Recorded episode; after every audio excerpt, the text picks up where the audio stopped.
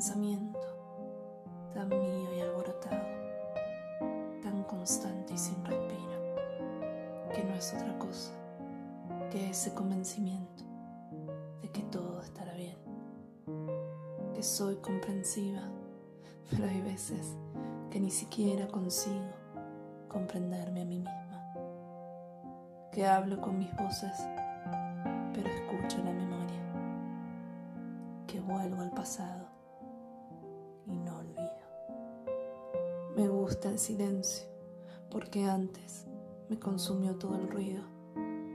que vivía las corridas y ahora me muevo libre de toda condena, que caminaba por la orilla y ahora me atrevo porque quiero descubrir qué hay del otro lado. No deseo ni encasillar, ni encajar, ni conformar. Tampoco interesa ese que dirán, que esperarán o cómo me verán. Aseguro que después de tanto es muy